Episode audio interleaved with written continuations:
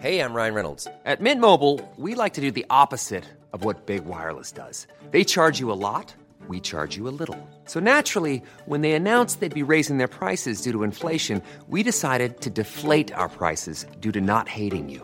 That's right. We're cutting the price of Mint Unlimited from $30 a month to just $15 a month. Give it a try at mintmobile.com slash switch. $45 upfront for three months plus taxes and fees. Promo rate for new customers for limited time. Unlimited more than 40 gigabytes per month. Slows. Full terms at mintmobile.com.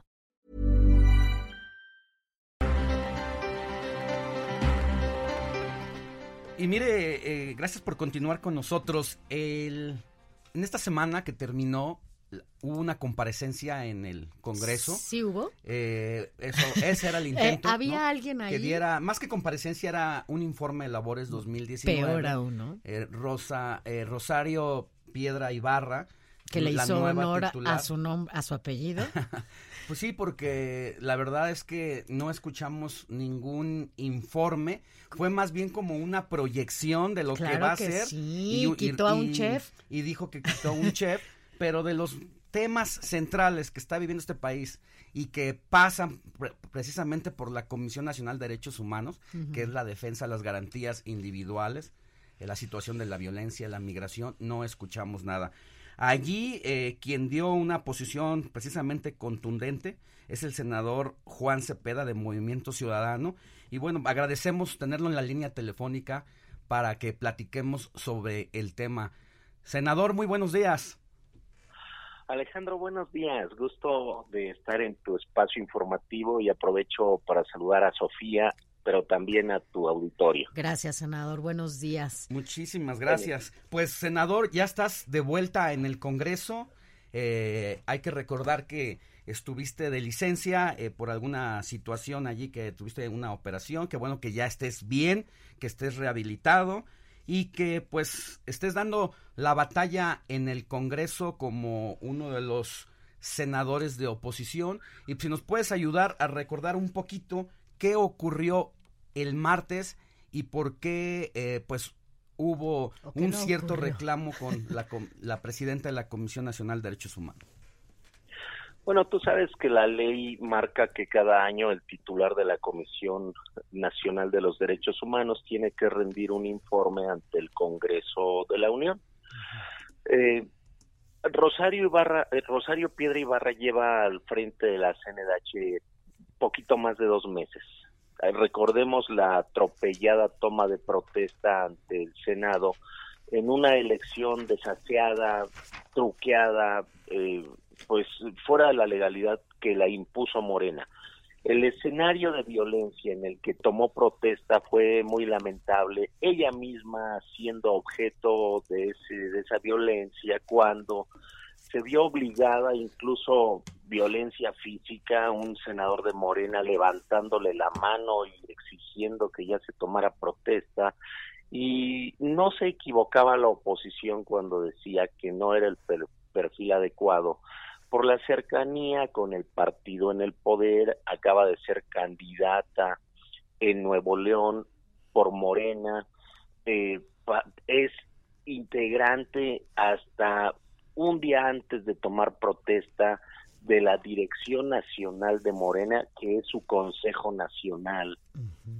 Eh, una fan declarada de Andrés Manuel, y decíamos, bueno, no es un buen perfil, ya cuando eh, se levantaban las voces defendiéndola, decían, pues déjenla que se justifique en su actividad al frente de la CNDH. Está bien, el miércoles pasado se dio esa comparecencia. Cuando escuchamos su informe, es un informe que habla de cosas diversas, pero menos de la de la función principal y que es el espíritu de esta la Comisión Nacional de los Derechos Humanos, que es salvaguardar y ser garante de los abusos del poder a los ciudadanos en sus derechos humanos. Y yo porque además, decía- senador, porque además ella fue una voz importante desde las organizaciones justamente en esta labor, ¿no? Es correcto, ella, pues, recordemos que Trey tiene una historia muy, muy de reivindicar los derechos humanos. Cuando uno de sus hermanos fue desaparecido en la guerra Así sucia, eh, pero eso precisamente los obliga a voltear a ver a otros eh, seres humanos que hoy están siendo eh, víctimas de los abusos del poder. Y yo le decía, mire, sería injusto reclamarle todo el año porque usted lleva dos meses, pero me voy a referir al último mes, que es este de enero. ¿Qué es lo que ha ocurrido? Tres temas fundamentales. Uno, se da a conocer el informe eh, del año 2019, un año ya completito al frente eh, este gobierno federal que encabeza Andrés Manuel López Obrador y las cifras que nos da el, el Secretariado Ejecutivo del Sistema Nacional de Seguridad Pública nos arroja más de 35 mil asesinados a lo largo y ancho del país. Mil, más de mil son feminicidios, que es un crimen de odio contra las mujeres por el simple hecho de ser mujeres. Y no escuchamos absolutamente una sola referencia a, a condenar las acciones e inacciones de este gobierno para salvaguardar, y así se lo decía yo, el principal derecho fundamental del ser humano, que es la vida.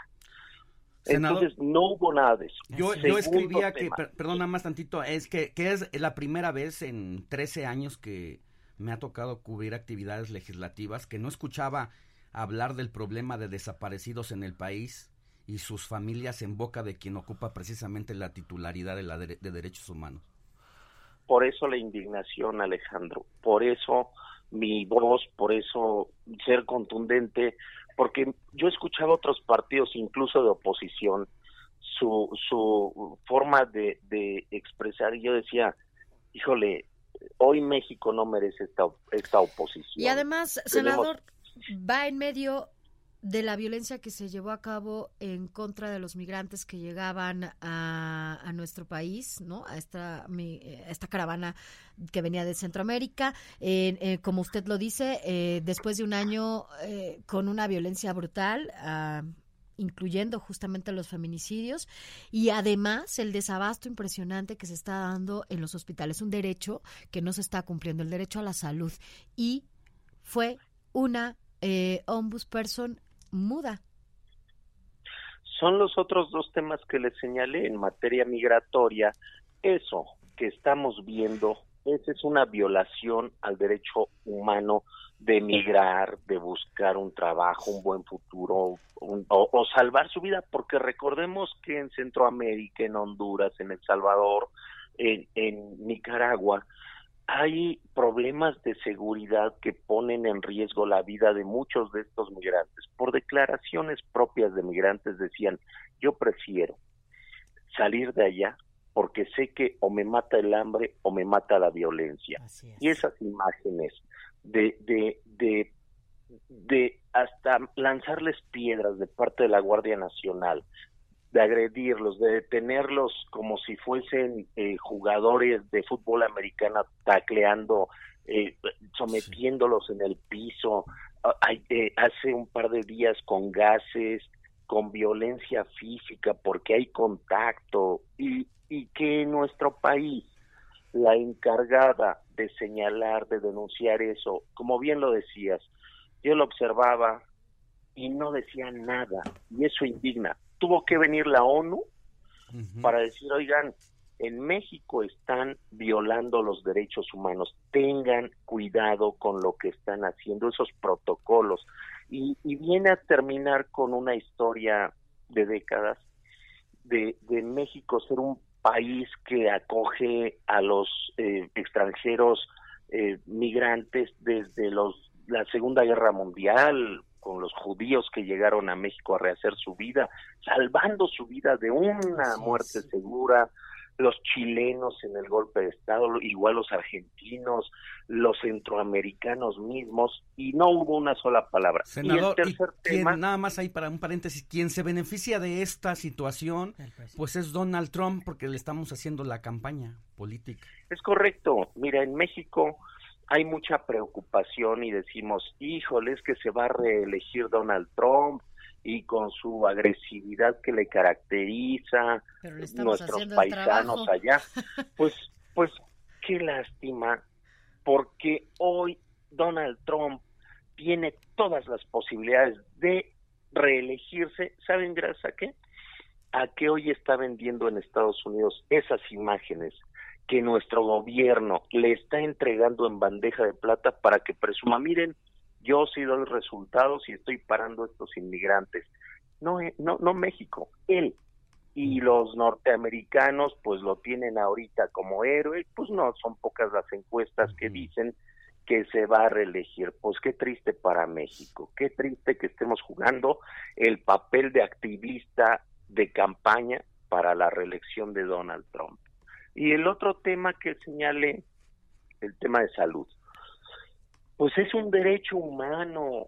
Y, y yo les decía, hoy no escucho una sola recomendación, una medida cautelar, una condena para el desabasto de medicina, de atención médica, los cobros excesivos, ya ha costado vidas esta crisis que está padeciendo el sistema de salud de lo que era el Seguro Popular y que por el simple hecho de que en campaña acuñó una frase que dijo, y ese seguro ni es seguro ni es popular, lo voy a desaparecer. Y de un día para otro empiezan a operar bajo el nuevo sistema del Instituto de Salud para el Bienestar sin reconocer que desde el 2003 operaba el Seguro Popular, que fueron 16 años de ensayo y error y que poco a poco se iba perfeccionando. Hubiesen agarrado el Seguro Popular donde estaba, corregir lo que estaba mal, corrupción, pues encierra a los corruptos, pero no le cortes la atención médica a los ciudadanos. Y ahí están los resultados. Lamentable de verdad.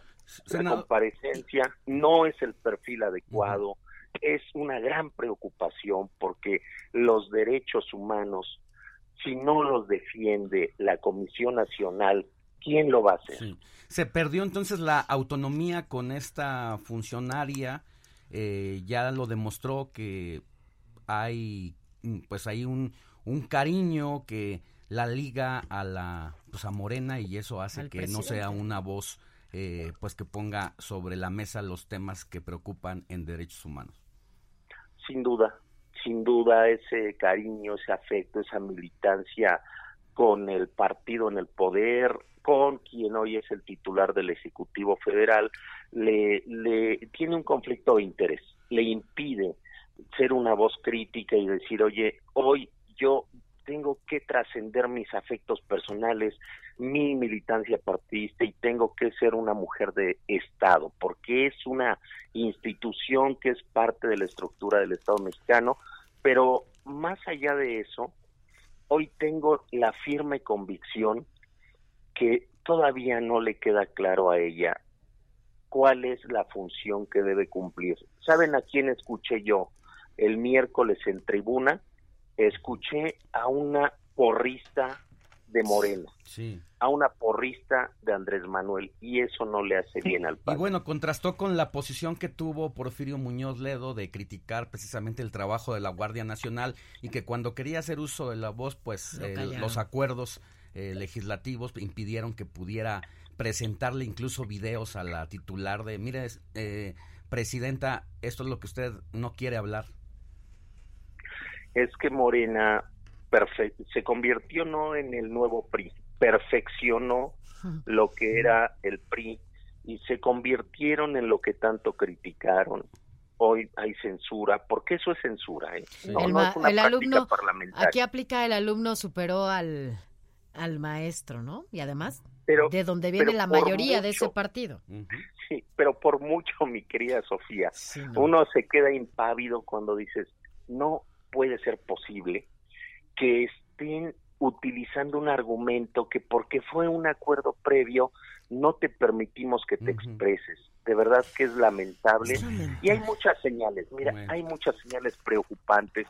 Eh, la pretendida reforma judicial, el control parlamentario, este ir poco a poco apoderándose de estos órganos autónomos, cuidado. Pues Pero la oposición tenemos que Viene una nueva batalla, ¿no? Vienen varias, eh, tienen varios pendientes legislativos y es ahí donde también esperamos de este lado la ciudadanía que ustedes como oposición sean pues una voz importante y sobre todo un voto Senador Juan Cepeda, te agradecemos muchísimo tu tiempo que hayas podido platicar con el auditorio de Heraldo fin de semana. Eh, gracias y seguimos en comunicación. Gracias, senador. Siempre encantado. Adiós, Sofía. Adiós, Alex. Y un saludo al auditorio. un abrazo. Hasta gracias. luego. Even when we're on a budget, we still deserve nice things. Quince is a place to scoop up stunning high-end goods for 50 to 80% less than similar brands. They have buttery soft cashmere sweaters starting at $50, luxurious Italian leather bags, and so much more. Plus, Quince only works with factories that use safe, ethical, and responsible manufacturing. Get the high-end goods you'll love without the high price tag with Quince. Go to quince.com/style for free shipping and 365-day returns.